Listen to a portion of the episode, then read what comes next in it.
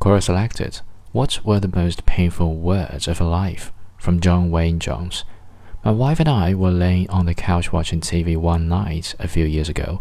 We have a ranch, and we heard a loud knocking down at our front gate.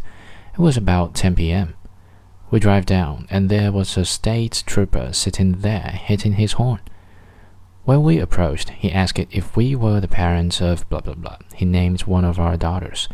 My heart dropped, as I am the former cop, and I know that the next words out of his mouth are not going to be good. Sure enough, she and her best friend Kathy, who grew up over here all the time, like another daughter to us, were in a terrible car wreck. A five car pileup, and she had been airlifted to the military base hospital, one of the best trauma centers in the world, if not the best. My wife started crying, and we headed back to the house to get ready and head that way. I let the trooper in, and he followed us. I spoke to him while my wife got their things together. I always keep a bag ready, just old habit. We headed out, and it's an hour and a half to the base, which lasted forever.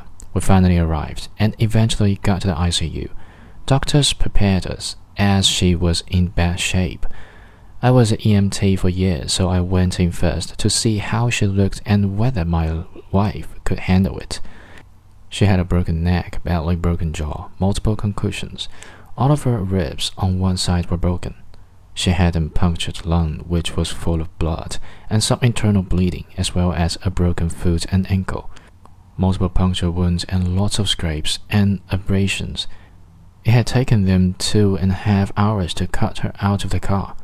They had been opened by a tandem dump truck carrying rock, then hit by a Honda, then by a pickup truck. I brought my wife in and was sat with our daughter for three days before she woke up. The very first thing she said was, How is Kathy? And I had to say, I'm sorry, honey, but Kathy didn't make it. She died, sweetheart. It wasn't your fault. Damn.